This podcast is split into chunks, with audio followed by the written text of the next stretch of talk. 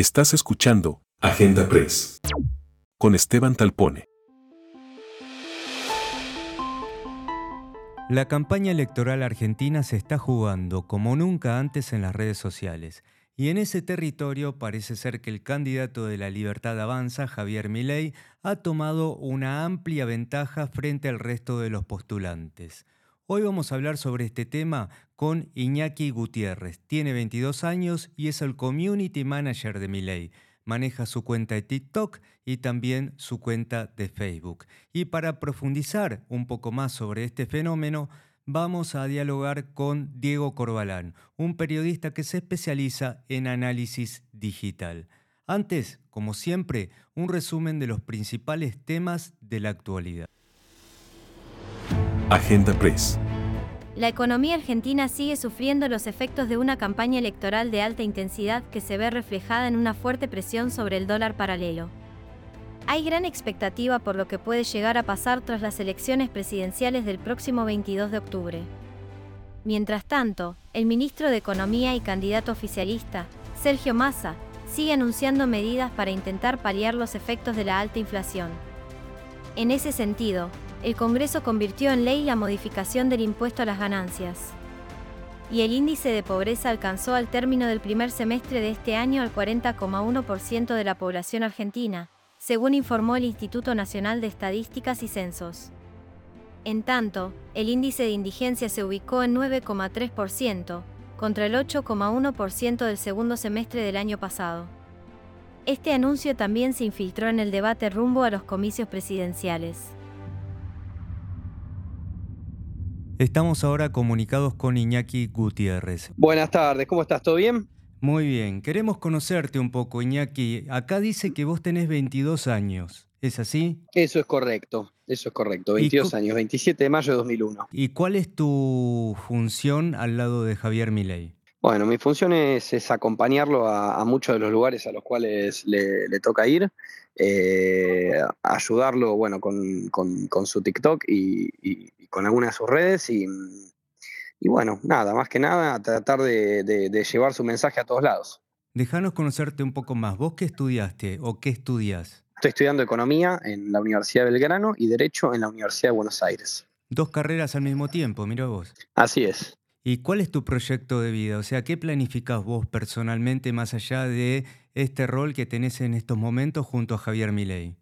No, bueno, elijo la verdad ver el hoy y el ahora, elijo hoy disfrutar del lugar en el que me toca, que siento que es un privilegio poder acompañarlo a Javier eh, y un compromiso que requiere de una de una responsabilidad muy grande, así que la verdad que contento por el momento que me toca vivir em, y nada, pensando más en el presente.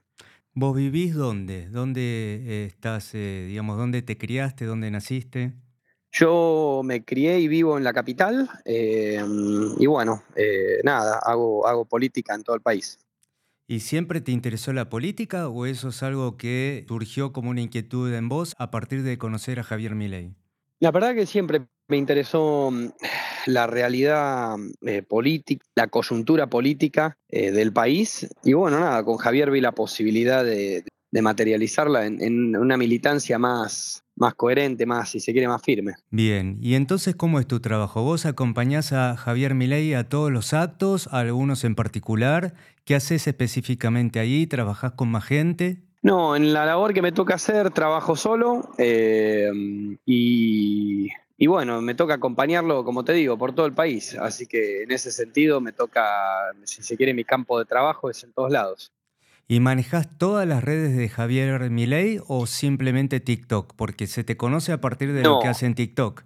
Sí, sí, sí. Yo manejo de forma solitaria TikTok y Facebook, colaboro después con las demás redes en lo que sea que él necesite. ¿Cómo es tu estrategia de trabajo? Contanos un poco más sobre eso. Bueno, generalmente lo que hacemos es, depende de la dinámica que el mismo día nos plantee o diferentes cuestiones de las cuales él quiera hablar o, a mí me parezca pertinente que él hable.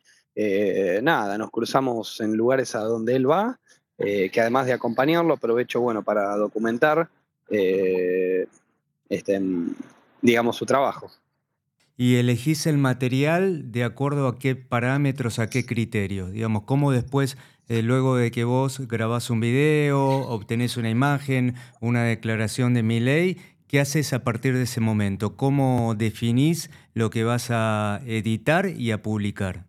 No, bueno, en el caso de TikTok hacemos videos, como te dije recién, sobre diferentes temáticas y es un video de una toma y se sube tal cual está. Eh, yo no suelo recolectar declaraciones de él en medios y demás, eso, de eso se, ocupan capaz otras personas para sus propias redes. Eh, ¿Qué particularidades, qué fortalezas tiene él que facilitan ese trabajo para vos? Que es un excelente comunicador, que es una persona nueva, que es una persona que viene a traer una renovación necesaria a una Argentina plagada de mafiosos, plagada de, personas que le hacen mal. Y, bueno, me parece que es una persona que llega sin ataduras, que llega cumpliendo promesas y que llega con ideas nuevas. ¿Y a qué personas crees que llega con ese mensaje? A todo el mundo y en especial a los jóvenes. ¿A jóvenes eh, en qué edad? ¿En qué rango etario? De 13 a 24 años en su mayoría. ¿Y cómo ves eh, lo que los otros candidatos hacen en las redes sociales? Patricia Burrich, Sergio Massa.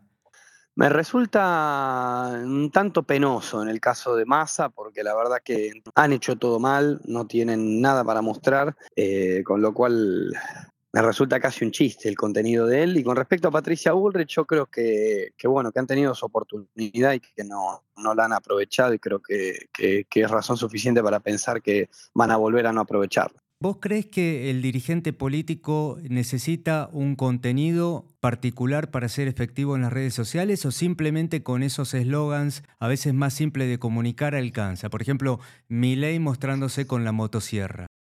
No, hay toda una explicación detrás de la motosierra. La motosierra es una síntesis, o sea, si fuera solamente una motosierra y ya, te diría que no tiene mucho sentido y es hasta, te diría, bastante precario, pero él ha explicado qué significa la motosierra, lo que es el recorte de 15 puntos en el gasto público, eh, el recorte de, la joda política, de, las transferencias, de las transferencias discrecionales de nación a provincia y de provincia a municipios, em, y todo lo que tiene que ver con el, con el recorte a, todo el gasto público que mi ley entiende que, forma parte de, de, la casta política. ¿no? En alguna entrevista que te hicieron leí que vos dijiste, tomaron a los pibes de boludos en relación a otros dirigentes políticos por lo que estuvieron haciendo como comunicación en redes sociales. ¿Puedes explicarnos un poco más sobre esa idea? Bueno, sí, que, a los pibes hay que hablarles de igual a igual, porque los pibes entienden eh, igual o más que una persona grande porque tienen celular, porque estudian, saben lo que es déficit, saben lo que es superávit, saben lo que es la pobreza, eh, no es necesario ya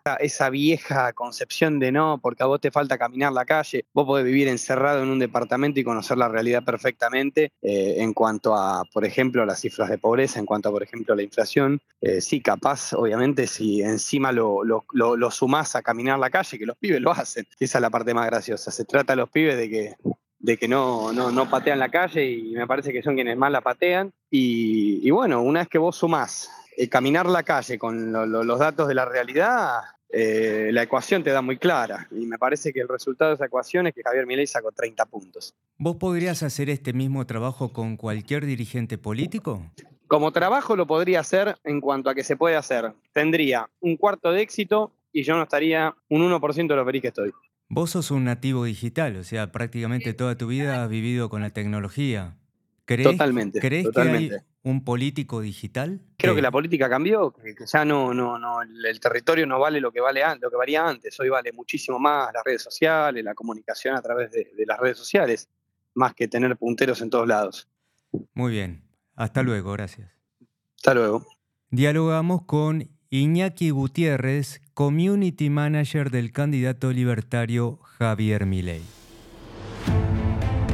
Estás escuchando Agenda Press. Ya estamos hablando con Diego Corbalán, él es periodista especializado en análisis digital y director de SIDATA. Hola Diego, buenas tardes. Contanos qué es SIDATA. Bueno, eh, la empresa es, un, es una empresa de marketing digital que ya hace algunos años, a partir de las inquietudes que compartimos con, con, varios de los socios, que son amigos míos además, empezamos a compartir interés por, por lo político y ellos como empresa original que empieza a trabajar en, en el área de, marketing para empresas, de marketing digital, surgió la idea de empezar a, a, indagar un poquito en lo político y bueno, y ahí empezamos a, a sondear, hicimos los primeros estudios en el 2000 2015, 2017 y nos lanzamos de lleno en el 19. Bueno, viendo un poco a ver cómo venía la conversación política en redes y bueno, ahora ya estamos con el monitor digital argentino que es como una parte de, la empresa en donde indagamos humor social, donde indagamos las métricas de los propios dirigentes políticos y en campaña cómo es la evolución de los, de los candidatos presidenciales, en este caso como los comicios de este año. Muy bien, y ese es el tema que nos ocupa. Ustedes han hecho un trabajo muy interesante, lo vienen haciendo, pero lo han profundizado durante esta campaña electoral argentina sobre el comportamiento de los candidatos en las redes sociales. Y el trabajo que vienen haciendo arroja resultados muy sorprendentes con cifras que son impresionantes. ¿Por qué no nos contás un poquito al respecto? Bueno, eh, nosotros el, fenómeno de época que es Javier Milei lo empezamos a ver, por ejemplo, en el año 2021, ¿no? ya con aquella elección que si bien en votos no fue una elección que revolucionara la política de por sí, eh, habíamos visto, por ejemplo, la Libertad Avanza había nacido como, como partido político, Esteban, en ese mismo año, o sea que tenía, te diría que las cuentas de redes sociales de la Libertad Avanza en el 21 tenían semanas de vida, y fue una expresión política que empezó a explotar en, todas las dimensiones posibles de lo que nosotros medimos en métricas. Y en estos dos años de aquella elección hasta acá nos fuimos dando cuenta que Milei tuvo algunas mermas, pero nunca dejó de ser un protagonista muy importante, te diría, al punto que hoy es un candidato que en, un indicador de los tantos que utilizamos para medir conversación eh, de campaña, Milei llega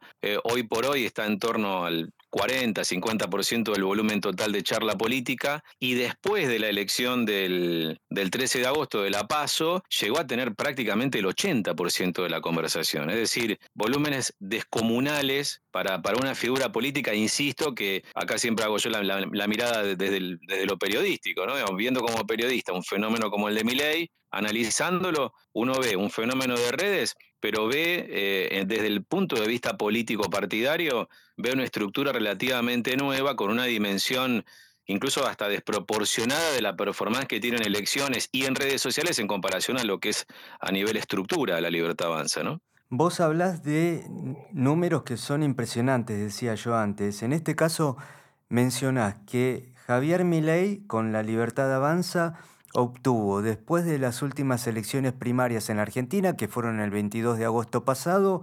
1.429 millones de visualizaciones en las redes sociales. Bueno, Esteban, el tema de las visualizaciones eh, es como la, métrica de moda de esta campaña, a diferencia de las campañas anteriores, para, para hacer este, lo más sencillo y esquemático posible. Em, Visualizaciones es una suerte de participación, nosotros lo medimos como una participación política pasiva. ¿Qué quiere decir esto? Yo no me estoy pronunciando sobre un candidato en especial, pero sí miro su contenido. Eh, en las campañas anteriores que nosotros analizamos, nos concentrábamos más que nada en las narrativas, es decir, en lo que los usuarios decían. Pero nosotros también corremos un poquito con, eh, las desventajas de una época en la que no todo el mundo quiere expresarse. Eso, esto le pasa mucho a los encuestadores, ¿no? Que encuentran enormes barreras para encontrar gente dispuesta a responder encuestas y, hacen que sus, eh, digamos, que sus campos de análisis sean cada vez más acotados. A nosotros lo que nos pasa es que no necesariamente la gente dejó de, publicar en Twitter, por ejemplo, sino que hay mucha gente que se sumó a la discusión política de manera pasiva. No sé si, se entiende el concepto, pero básicamente nos encontramos con millones de personas que están viendo contenido, pero no necesariamente escriben. Ahora, también es cierto que likean, comparten y demás. Entonces, la visualización como una acción política que en sí no deja públicamente una huella, nosotros tenemos herramientas para medirlo, y es por donde pasa hoy todo un debate acerca de cómo la gente está involucrada en la política, pero de una manera liviana, podríamos decir, una manera descomprometida, pero que en realidad es un compromiso, porque está viendo un video de políticos y no está viendo un video de gente que no tiene nada que ver con la campaña. No sabemos después cómo responde en las urnas esa persona. Por supuesto, pero para nosotros, Esteban, es un indicativo. No me animaría a decir que es un predictivo, pero si tenemos 100 usuarios y el 60, 70% eh, le dedicó más visualizaciones a Javier Milei que a Patricia Burrich o Sergio Massa, bueno, ahí tenemos un dato. No sé si ese 60-70% va a ser el resultado en votos que va a tener Milei, pero es un indicativo de que es un candidato más visto que los demás. Eh, seguramente si esto lo trasladamos al mundo del rating, en la televisión, bueno, si vos en un debate televisivo, como vamos a tener, eh, y ya tuvimos en esta campaña, si vos tenés que tal candidato cuando habla en el minuto a minuto, genera más picos que otro, yo no sé si significa efectivamente que va a ser el más votado, pero algo está indicando. Un campamento electoral que tiene un candidato que no logra levantar en ese minuto a minuto en la tele, como así en las redes, no tiene las mismas visualizaciones que su competidor. Y bueno, es un indicador de que hay algo en la preferencia del público que está yendo más hacia un candidato que hacia otro. ¿Y qué pasa con eh, Patricia Bullrich y con Sergio Massa? Bueno, eh, nosotros lo que estamos viendo en Patricia Burrich es un poco lo que las encuestas vienen eh, mostrando, que es la tercera, que no logra tener un discurso que penetre con la potencia que tiene, que tiene Javier Milei, digamos, en un público, digamos, más o menos relativamente parecido, no igual. Y en el caso de Sergio Massa es un candidato que tiene un, un potencial que está como en un techo, digamos. La posibilidad de crecer de Sergio Massa es mucho más acotada, eh, eh, tal vez en comparación con la propia Patricia Bullrich, pero, pero bueno, y es un crecimiento que, eh, bueno, mucho más allá de lo que está creciendo, no sabemos a cuánto va a poder ir. Ahora, más allá de esa evaluación, Sí te digo que desde el campo nosotros analizamos concretamente lo que significa la comunicación política a través de redes. Acá lo que sí estamos viendo, ya que me preguntás por, por, Massa y por Bullrich, eh, en comparación con Milley, es que tanto en el candidato del oficialismo como en Patricia Bullrich vemos una comunicación vertical, a diferencia de Milley, que es una comunicación en redes horizontal. ¿Qué quiere decir esto? Que mientras Milley ni siquiera él logra las métricas más importantes, pero sí cuentas asociadas a su, digamos, a su universo, a ese ecosistema de, cuentas libertarias, en el caso de Bullrich y de Massa, la verticalidad, ¿qué significa? Que el candidato publica y el resto de la tropa digital sale un poco a reforzar ese discurso. En el caso de Milley, las publicaciones que están en ese ecosistema digital del libertario muchas veces son las que arrancan esa comunicación y hasta ley termina siendo el que retuitea a sus propios militantes digitales. Entonces, eh, eh, ahí se explica una suerte de horizontalidad y algo muy importante también, Esteban, marcando una vez más, hay una diferencia también muy importante entre Milei y sus competidores. Milei tiene una comunicación reconocida por sus seguidores como más auténtica, y esto es, esto es cierto, nosotros lo vemos también. Es una comunicación que se ve eh, más auténtica, no tiene demasiada edición, no hay hiperprofesionalismo, nosotros lo contamos en el último informe. En cambio, en las campañas, sobre todo las de Juntos por el Cambio y en menor medida Unión por la Patria, son campañas hiperprofesionalizadas donde, como a mí me gusta hablar o comparar en estos análisis, eh, son campañas que cuando están tan trabajada desde el marketing ultra profesionalizado, es como que se nota el truco. No hay autenticidad del candidato en redes, Esteban. Termina siendo como ese spot, ¿te acordás el spot de, de, Rodríguez Larreta haciéndose un psicoanálisis en su oficina? Este, que claramente estaba todo guionado, digamos la picardía guionada eh, cada vez se valora menos, la astucia, se valora la autenticidad. Si vos te pones detenidamente a ver solamente los videos de, de Miley, que no son muchos, en TikTok, te vas a dar cuenta que casi no hay edición. O sea, es, un, eh, es uno de sus influencers haciéndole algunas preguntas, él contesta, o en algún acto partidario en alguna provincia. Y todo eso eh, eh, si bien tiene recorte, hay una edición, pero no es un trabajo hiperprofesionalizado. Y lo que se ve más que nada es al candidato diciendo o haciendo algo sin mucho filtro. Hoy pareciera que esta campaña es la campaña que prioriza eso, la autenticidad. Aún una autenticidad que por ahí no lo es tanto, pero sí en comparación eh, en la simpleza y lo efectivo en comparación con las campañas de Bullrich y la campaña de Sergio Massa, de eso no hay dudas. ¿Podríamos decir que del lado de Milei hay una militancia digital y del lado del resto de los candidatos lo que hay es una fábrica de mensajes digitales? Bueno, eh, lo que hay, tal vez la fábrica, Esteban, sea en un caso de un producto más natural en el caso de Miley, y en el otro con, digamos, con más eh, eh, aditivos eh, ultraprocesados, ¿no? De la industria alimenticia, si querés, en todo caso. no hay ingenuidad y no hay una espontaneidad 100% en la campaña de Miley, porque están coordinadas estas cuentas que yo te digo que muchas veces terminan teniendo incluso más visualizaciones que las propias cuentas de Miley. hay, hay una coordinación pero siempre en un plano de horizontalidad. Salen las cuentas asociadas y mi ley incluso termina siendo el que replica.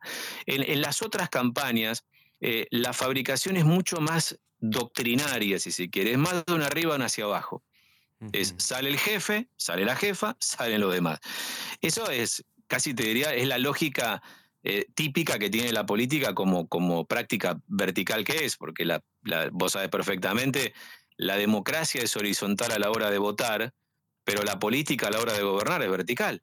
Digamos, hay, hay, un, hay un poder ejecutivo y, hay ministerios que ejecutan órdenes. Entonces, me parece, incluso, incluso Juntos por el Cambio, cuando era Cambiemos, también tenía esa dinámica de verticalidad. Hablaba el jefe, en aquel entonces Mauricio Macri, el resto salía y replicaba. Eh, nosotros hoy vemos que esas dinámicas, esas dinámicas hoy ya no tienen, no tienen la misma penetración porque lo que se busca es, incluso lo que nosotros hemos visto, geolocalizando las menciones y las búsquedas por Javier Milei, y es una gran atomización, o sea, una desconcentración de la charla y de las búsquedas en la zona núcleo, que es generalmente el corredor Ruta 9, es decir, desde Buenos Aires pasando por Santa Fe y hasta Córdoba, a diferencia, esa en el caso de, Massa y de Bullrich, ¿no? A diferencia de Milley, donde nosotros vemos que la activación de cuentas a lo largo del país es de menor intensidad, pero con más presencia en ciudades y en pueblitos más chicos, que fue un poco lo que terminó reflejado en votos en la, en la paso de agosto, Esteban. Y es que veíamos que aparecía Milley ganando no tanto en el centro del país como, por ejemplo, en provincias de Cuyo o del norte argentino. Esto en cuanto a la cuantificación de los mensajes. ¿Qué pasa en cuanto a la calidad del contenido? ¿Ustedes han podido eh, realizar una evaluación de lo que tiene que ver con la fake news, con noticias falsas, con un mensaje que puede de alguna manera ensuciar la campaña electoral? Mira, el intento por ensuciar las campañas siempre está presente. Siempre hay gente maliciosa que está pretendiendo torcer la discusión pública y llevarla para su lugar de preferencia. Ahora, ¿con qué intensidad y con qué, efectividad? Bueno, ese es otro debate. Eh, nosotros lo que vemos es que lo que en algún momento se mencionó como las operaciones los troleos, el, el troll center, no el call, sino el troll center, eh, hoy, si funciona, eh, no tiene los niveles de efectividad que pudo haber tenido en algún momento. Y, es una efectividad que incluso en épocas en las que se hablaba de los centros, en las usinas generadoras de, fake news, eh, eran acciones puntuales y acotadas a un tiempo y a un lugar. Em, yo siempre hablo, cuando, me, cuando trato de explicar lo que significa un ataque de troll, siempre lo comparo con un ataque de motochorros. Es un episodio aislado, realizado por pocas personas, pero con un impacto masivo. Me, explico en el razonamiento. Hay, hay, hay un, efecto, de, ahí llama la atención el troleo, despierta interés, pero el alcance que pueda tener es un alcance acotado. Y además es una práctica costosísima, Esteban, hay que decirlo también. La, la posibilidad de mucha poder gente, mucha tecnología, mucha inversión. Exactamente. Y no termina siendo efectivo en comparación a una comunicación como la que promueve Javier Milei, que en definitiva, yo esto quiero siempre y lo trato de reivindicar porque me parece un valor que es propio de la práctica política. Y es el rol de la militancia, Esteban. Vos sabés que nosotros muchas veces hemos sido críticos de lo que significa la militancia paga para, la política, eh, pero cuando hay millones de personas tuiteando o subiendo contenido o visualizando eh, contenido como en la red social de moda que es TikTok. Y ahí hay una militancia, es una militancia digital y no necesariamente es paga. Entonces, en definitiva, cuando la gente se compromete con un contenido en redes, está teniendo una acción militante. Tal vez menos comprometida, no sale con una brocha a pintar una pared, Pero hoy las redes sociales son las paredes que se pintaban hasta la década del 90 o hasta los 2000. Eh, es la expresión eh, del pueblo a través de las nuevas tecnologías, eh, con lo cual toda esa masa de gente publicando y consumiendo datos en las redes sociales, Esteban, en campaña electoral, hacen que la acción del troleo sea el golpe de un grupo de motochorros, un golpe impactante que provoca daño en un grupo de personas determinado, pero que no termina afectando al resto. Sí contamina esa, esa atmósfera de discusión política, pero no la influencia. Y te voy a Diego Corbalán, muchas gracias y felicitaciones por este trabajo que vienen haciendo sobre las redes sociales. Gracias, Esteban, eh, gracias por la convocatoria y bueno, a disposición. Hasta la próxima. Llegamos así al final de este capítulo, los esperamos la próxima semana con más temas de la Agenda Press. Muchas gracias por habernos escuchado. Agenda Press. Conducción, Esteban Talpone. Producción, Big Tecnia, contenidos digitales.